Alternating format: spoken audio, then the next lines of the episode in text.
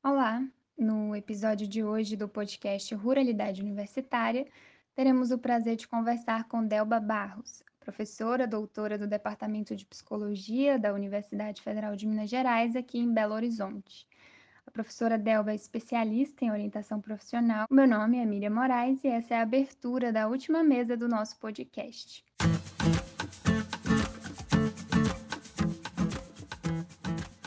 Nesta mesa, discutiremos sobre saúde mental e orientação profissional.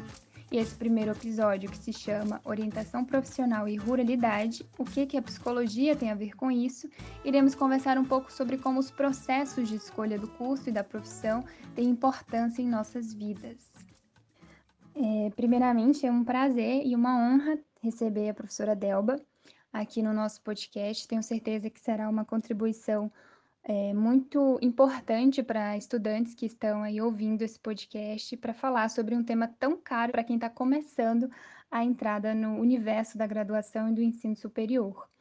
Então, muito obrigada, professora Delba, e queria que antes da gente começar a falar sobre essa temática, que você se apresentasse e falasse dela em si, apresentando também a sua experiência aí nesta área. Oi, Miriam, prazer falar com vocês, prazer te reencontrar aqui nessa sua iniciativa, na iniciativa do grupo que você participa. Obrigada pelo convite. Bem, como você disse, eu trabalho há muitos anos, há mais, mais de 20 anos na área de orientação profissional e de carreira que é uma área dedicada à reflexão e auxílio às pessoas que, nos momentos em que elas podem e precisam tomar uma decisão sobre a sua carreira, sobre o seu percurso profissional, essas pessoas enfrentam alguma dificuldade, confusão, dúvidas que elas não conseguem resolver sozinhas. Então, a orienta... sozinhas, né? Desculpa. Então, a orientação profissional, ela está, e de carreira, que é como a gente costuma nomear essa área, ela está relacionada relacionada a este movimento de relação do indivíduo com o mundo do trabalho. Né? No momento de escolha, como parece ser a, a maior parte do público que vocês. É, alcançam a escolha nesse momento de sair de um ciclo educacional e entrar para o outro, seja sair do ciclo do fundamental para entrar no médio técnico ou sair do médio e entrar num curso superior, num curso uh, tecnólogo ou num curso técnico sequencial, mas também a orientação profissional de carreira ela se aplica para momentos em que os indivíduos têm a necessidade ou a possibilidade de mudar o rumo rumo das suas carreiras ou de encerrar a carreira, quando é o caso, por exemplo, da preparação para aposentadoria. Quando a gente é, estuda, vê uh, como que a psicologia tem se aproximado de contextos de ruralidade, né, trazendo aí para o contexto do nosso projeto, é, se percebe ainda não só em relação à orientação profissional, mas também em relação à área clínica e, enfim, outras, outras áreas da psicologia, há um distanciamento da, da psicologia dos contextos de ruralidade. Na área de orientação profissional, você, você vê essa aproximação? Você acha que também há um, um afastamento das, da, da, pesquisa em orientação profissional e da prática em orientação profissional de contextos mais afastados, de contextos periféricos? Como, como que você vê com esse contexto? Bom, Miriam, de fato, os contextos uh, que fogem aos grandes centros, à vida urbana, eles tendem a ser uh, menos uh, enfocados nas pesquisas, mas na área da orientação profissional e de carreira, já há algum tempo a gente vem acompanhando boas e consistentes iniciativas de profissionais que vão trabalhar com é, assentamentos rurais, com uh, comunidades menores, com uh, grupos de sem terra. Então, nesse sentido, embora não seja essa a minha prática, né, eu vejo que há sim pessoas se preocupando, se ocupando de grupos uh, como esses a que você faz referência aqui no, no seu projeto. Professora, só retomando o ponto que você falou no, na sua primeira fala sobre o processo de escolha, a importância dessa passagem, porque sair do ensino, do ensino médio para o ensino técnico, tecnólogo ou superior bacharelado, licenciatura, é um rito de passagem, certo? Então, a gente vê nos estudos de orientação profissional a importância da pessoa se autoconhecer, da pessoa entender que a tomada de decisão é uma tomada de decisão que vai andar com ela, né, à medida que ela escolhe isso e segue a sua vida, então é um processo que te acompanha, mas que também não é definitivo. Então, como você, como você pode indicar ações que, para quem não tem um acompanhamento de uma psicóloga, de uma orientadora profissional, como que a estudante que está em contexto de ruralidade, que não tem esse, esse, essa, essa, esse acesso a esse serviço, a essa política, é, a esse, enfim, como você indicaria ações que ela poderia autonomamente, né, sozinha, fazer ou buscar se autoconhecer? Miriam, considerando a falta de alguém que pudesse guiar esse processo, uma sugestão que eu sempre dou para as pessoas que precisam fazer isso de forma mais solitária é buscar informação. Né? Buscar informação no que está uh, disponível no seu entorno, naquilo que está próximo dela, ou seja, aquilo que é mais viável do ponto de vista real, né? Na cidade que ela está, na cidade que às vezes é um pouco maior, né? perto da, da zona rural em que, ela, em que ela vive, observar, buscar informação, pesquisar o que, que tem disponível para que essa pessoa possa seguir, dar sequência aos estudos dela, à qualificação dela. Com aquilo, é, com essas informações, aí o processo de, de autoconhecimento ou processo reflexivo com base é, em si mesmo, ele pode ficar facilitado, porque a pessoa começa a pensar, olha, tem um curso, por exemplo, de uh, gerência de cooperativas. O que, que, será que faz alguém que faz essa formação? Ah, precisa ser bom de fazer, uh, de organizar as informações, ter um certo conhecimento de alguma legislação, uh, ser capaz, por exemplo, de cuidar bem de uma contabilidade. Isso me atrai, isso me agrada. Eu sou bom nestas coisas. Será que isso seria interessante? Ah, não, isso não é é interessante, não. Ah, mas tem um curso aqui, por exemplo, para trabalhar ah, na, na questão de laticínios, numa empresa lá que exige uma qualificação técnica. Oh, isso talvez me agradasse. Eu acho que é legal pensar em trabalhar num ambiente mais controlado, num ambiente que tem que ter todos esses cuidados ah, de higiene, é, mexer o dia inteiro com isso. Puxa vida, isso parece legal. Veja, eu estou fazendo uma proposta que talvez seja o inverso do que é mais convencional. Eu estou fazendo uma proposta de que, para esta situação, talvez seja mais produtivo fazer uma pesquisa e ver o que tem no entorno, o que está mais acessível, e aí começar a pensar como é que isso se encaixa naquilo que eu sei de mim, naquilo que eu conheço de mim, naquilo que me interessa.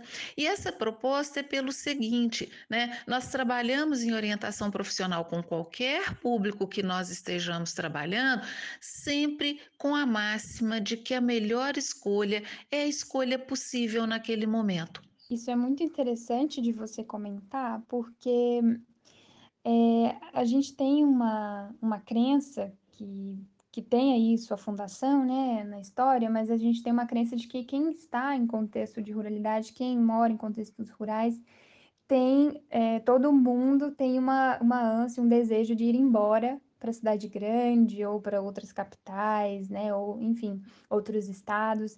E não é bem assim, né? Não é não é todo mundo que tem esse interesse em sair do seu do seu lugar, de sair do seu espaço, de trabalhar com cursos, né, enfim, que, que não estão ali presentes, não se fazem ali presentes. E isso é muito muito interessante da gente pontuar, porque de fato o processo de autoconhecimento é, é importante quando acontece com, dentro do nosso próprio contexto e a partir dele, né? Então, achei muito pertinente essa, essa fala, porque conversa um pouco com essas, essas noções, né? Que as pessoas geralmente têm do espaço rural, do espaço da ruralidade, das pessoas que, que moram ali.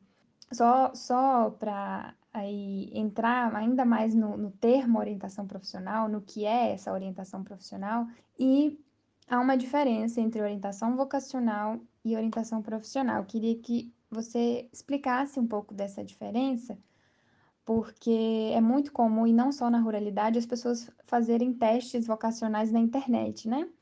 E é diferente, é diferente um teste vocacional e o processo de orientação profissional em si, assim como os termos, né? Vocacional e, e orientação profissional. queria que você falasse um pouco disso. Bom, Miriam, orientação vocacional é de fato um termo que foi usado mais no início dessa prática, mas ele foi sendo abandonado e, para te falar a verdade, ele é muito pouco ou quase nada utilizado entre nós que uh, fazemos orientação profissional e de carreira, porque o termo orientação vocacional costuma remeter as pessoas à falsa ideia de que vocação é uma coisa única, que cada pessoa tem uma e que a gente precisa encontrar a nossa, como se fosse uh, uma única coisa a ser descoberta. E essa é uma ideia completamente ultrapassada, porque a orientação profissional trabalha no sentido de ajudar a pessoa a encontrar aquilo que é o melhor para a vida dela naquele momento. Então a gente tem trabalhado muito com insistindo quando fala com o público em que é uma orientação profissional que eventualmente pode usar teste psicológico sim, mas que definitivamente não é isso que as pessoas encontram na internet. Isso não é um teste psicológico. Testes psicológicos são instrumentos de uso restrito de psicólogos que têm um contexto de elaboração, critérios para correção. Então, esses testes psicológicos são de fato instrumentos exclusivos do psicólogo. O que, que a gente insiste? A pessoa precisa pensar o que, que é o melhor para a vida dela, o que, que ela pode fazer que ela vai ter é, interesse, como é que ela pode usar as habilidades que ela tem? O que, que ela percebe que ela faz melhor do que as outras pessoas, que ela faz de forma mais fácil, que para ela parece mais uh, natural do que para as outras pessoas. Uh, o que, que ela faz que dá para ela profundamente, profundo prazer, mesmo que ela tenha que se uh, envolver mais com aquilo. E a partir dessa observação, que não é feita também, nem esse raciocínio não é feito de um dia para o outro, isso vai ajudar a pessoa a perceber o que, que ela gosta. Né? É, de fato, retomando aquilo que nós falamos, falamos né, anteriormente, nada impede, muito pelo contrário, nada impede que uma pessoa de um contexto rural vá em busca de algo que não está ali no entorno dela. Mas também é verdade que nada impede que ela busque aquilo que está próximo dela, que ela possa se inserir dentro daquele contexto que ela já vive e, como você mesma apontou, pelo qual ela tem, é, é, no qual ela tem prazer, no contexto que ela gosta.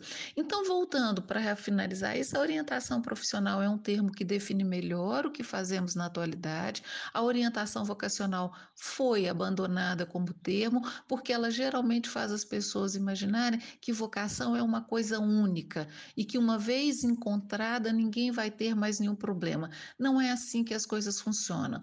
Somos seres de múltiplas habilidades e talentos, e o que nós precisamos descobrir é quais dessas habilidades e talentos nós conseguiremos colocar, inserir, organizar, costurar com aquilo que há de possibilidade de atuação profissional. Mostrar que os testes psicológicos são de, da particularidade do profissional da psicologia e que um, eles não são os mesmos que estão disponíveis aí na internet. Então, é possível fazer orientação profissional sem o uso de teste? É possível fazer uma orientação profissional a partir do contexto que se vive? Sim, Miriam, orientação profissional é um processo, envolve etapas, autoconhecimento, busca de informação da realidade ocupacional, pesquisa do que há disponível. É sim um processo que pode ou não envolver testes psicológicos. E o que tem acontecido nesse contexto de pandemia é que nós, orientadores profissionais, temos descoberto e desenvolvido ferramentas que nos possibilitam fazer orientação profissional online, mediada por plataformas. É, é, esse tem sido um recurso bem interessante para pessoas que estão mais distantes de, de é, contextos eh, mais urbanos, em que essa prática é mais facilmente oferecida, mas também permite a alguém que está uh, numa, numa, num contexto rural fazer orientação profissional sem ter que sair do seu espaço.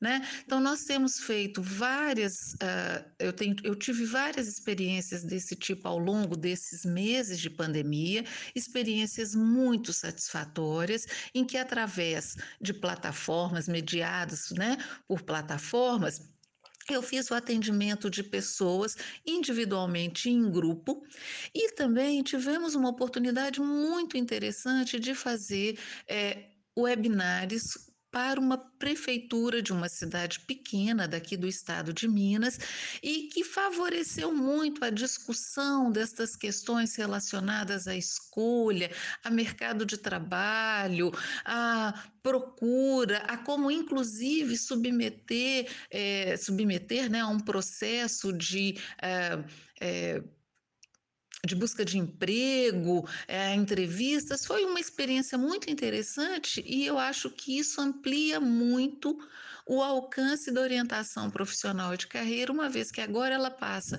a ser feita de forma adequada e produtiva, mesmo que o orientador e o orientando não estejam no mesmo espaço físico. Sim, você disponibilizou o link para mim, eu vou inclusive compartilhar com, com o projeto, com as estudantes do projeto. Vou disponibilizar aqui também o link no, no lançamento do, do nosso episódio. E que bom que, que teve essa, esse retorno aí nessa pandemia, fazer esse trabalho, fazer esse processo de forma é, à distância, né? E mostrar que é possível. A gente tem muitas, é, muitos enfrentamentos com relação a isso, por conta da falta também de acesso à internet nas ruralidades. Então, é, acho que vai ser, vai ser interessante fazer esse, esse compartilhamento dessa webinar, dessa, dessa apresentação que vocês fizeram com a prefeitura dessa cidade. Mostra também a questão do impacto que tem o contexto social, né, e da vulnerabilidade socioeconômica que esses lugares que estão aí afastados ou que estão sendo distancializados, né? É, das oportunidades, dos processos é, e dos acessos. Então, acho que na sua prática você deve ter provavelmente percebido é, com, nos seus atendimentos se houve essa, esse público e esse contexto no, na sua prática. Queria aí para puxar para o final da nossa, da nossa conversa que uma das é, no nosso grupo do, do, do WhatsApp do, do projeto a gente tem estudantes né que a gente faz correções de redação. E uma das questões que, que todas falam em que, e que boa parte das estudantes pode falar né que é a questão da, da dúvida né. Como, como que você vê a questão da, da escolha certa? Porque muitas pessoas têm medo, muitas estudantes têm medo de fazer uma escolha de um curso e de repente perceber que não era o curso, né, que queria ou o curso ideal. Como é que você vê a certeza na escolha e a questão do arrependimento? Bom, só para finalizar, né, pensando na questão das faltas de oportunidade, de, de, populações em situação de vulnerabilidade, eu defendo sempre a ideia de que informação, informação de qualidade, informação precisa, ela não resolve todos esses problemas de falta de acesso, de vulnerabilidade, mas ela pode fortalecer as pessoas, ela pode. É, ampliar as perspectivas, oferecer novos horizontes. Então, eu insisto muito na importância sempre de que as pessoas busquem informação, de que elas busquem informação onde esta informação estiver disponível, para que elas possam de fato quebrar, né, com um círculo de afastamento, de alijamento das oportunidades. Em relação à escolha certa ou escolha errada, essa é sempre uma pergunta que as pessoas me fazem quando a gente está tratando desse assunto. E aí eu vou dizer para você, né? Eu já disse de, uh, em algum momento aqui da nossa entrevista, mas eu vou repetir: não existe a escolha certa ou a escolha errada, existe a melhor escolha possível naquele momento. Mas também é importante a gente lembrar que escolhas não precisam ser. É, nos engessar e ser para a vida inteira. Escolhas podem ser alteradas. Então pense, quando eu tomo um rumo e esse rumo não me satisfez, eu até percorri um determinado uh, percurso neste rumo que eu escolhi, mas quanto mais eu caminho, mais eu percebo que ele não está legal, que ele não corresponde às minhas expectativas, que ele não atende aos meus desejos, que ele está ficando distante do planejamento que eu quero para minha vida. É importante as pessoas saberem que elas podem fazer novas escolhas.